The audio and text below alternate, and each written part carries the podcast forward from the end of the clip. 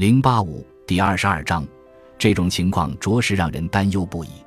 司马子安在那个夜晚伴着萤火虫说：“乱世总是让人惊慌，大明宫里也乱成一团，出了很多差错。”沈太记得自己抬头四下张望，即使是自己家里的花园，也可能有人会安插探子进来。还好四下里没人，除了他们，就只有两名看林，总是形影不离地守护着他。他已经不会再因此而觉得不高兴了。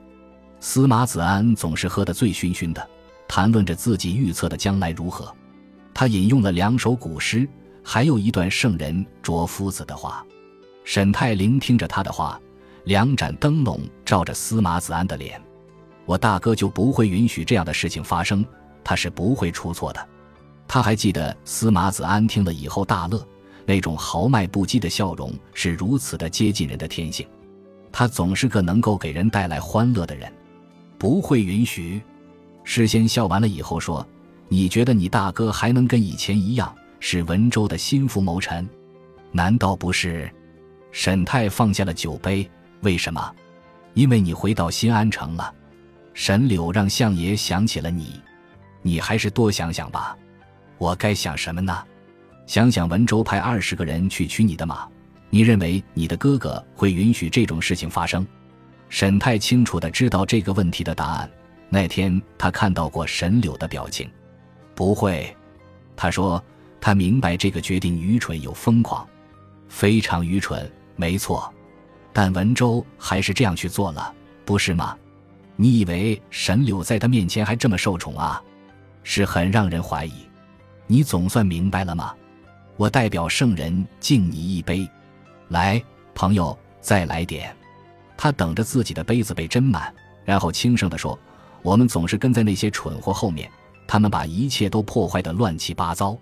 不过有一些破坏本身就是一种美。”沈太会记得这句话的，他总是能明白男人什么时候会感到不安，这是一名训练有素的青楼女子应该做到的，同样也是她的天赋。看透一个人的情绪是混迹北里的关键，每一名青楼女子都该学会这个。文州的表现方式跟其他人有所不同，每当情绪不佳时，很重要的一个信号是他无心欢爱。当他感到不安的时候，总是心不在焉地把他按在床上或者靠在墙上欢爱，但明显没有投入状态。若是他很安逸地躺在他房里，让他弹奏几曲的话，就证明他的心情很愉快。最能判断出文州情绪的是跟他说话时他怎么回答，或者有没有回答。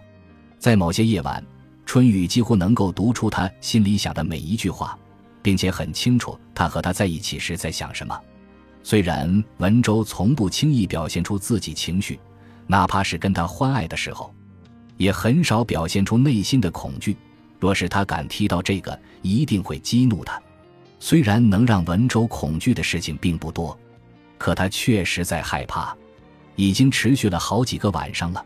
当他从大明宫回家，并且来到他房里以后，他能感觉到他的不安和恐惧，而今晚尤其强烈。虽然他不清楚到底发生了什么，但他注意到了那个文州最信赖的谋臣沈柳，已经好多天没有出现在相国府了。他想，他们一定是在大明宫里商量什么事。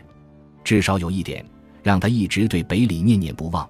在那里，来自各种渠道的信息如百川归海一样汇集过来。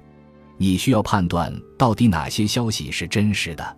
但你在醉月楼里听到的事情，让人感觉跟这个世界联系得如此紧密。讽刺的是，在相国府，奇台帝国最位高权重的相国家里，春雨反而断了消息来源。其他的女人在这方面毫无用处，而那些仆人不是对这种事情漠不关心。就是太过轻信各种不可思议的消息。他知道叛军已经攻破延陵城，正跟帝国守军在藤关对峙。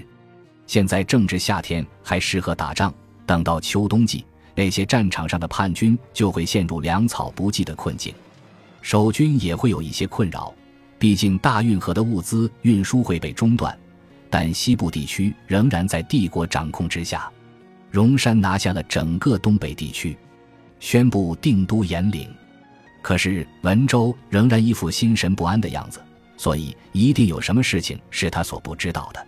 他把琵琶放到一边，大着胆子说：“今天您为何郁郁寡欢，大人？”他没有回答。过了一会儿，他又拿起琵琶开始弹奏。夜已深了，文州在他的房间，房门敞开着，房间里充满了夏夜的气息。凝视着外面，他静静地开口了，仿佛没有听到他的问话：“春雨，我可曾亏待于你？”他被吓了一大跳，尽量隐藏起情绪。大人，妾身明白，这府邸里的所有人都明白，您对我们是多么慷慨仁慈。他的表情有些古怪，但我可有表现得很残忍？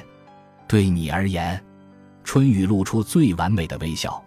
当然不，我的大人从未有过，也永远不会有。他盯着他看了许久，然后站起身，喝光了杯里的酒，把酒杯倒扣在桌子上。谢谢你，他说完走了出去。他听到他命令管家安排好护卫和马，他要回皇宫。在这个时候，还有，他叫他春雨，那是他在北里的名字，他从来不这样叫他的，居然还跟他说了谢谢，这太令人不安了。第二天中午，他支开了所有的丫鬟仆役，说自己昨晚上伺候相爷太过劳累，需要好好休息，然后用一个不起眼的包袱收拾起那些最昂贵的珠宝首饰。之后，他跟往常一样独自散步。这是他精心塑造给别人看的习惯。他朝着花园的方向走去，在离紫檀木亭台不太远的地方，把那一包珠宝埋在了一棵樱桃树下。树上的花开过又谢了，最美的景色总是昙花一现，不可恒久。在大明宫里，以及在他曾经心向往之的马外，有一个女人为奇台帝国的皇帝跳了一出霓裳羽衣舞。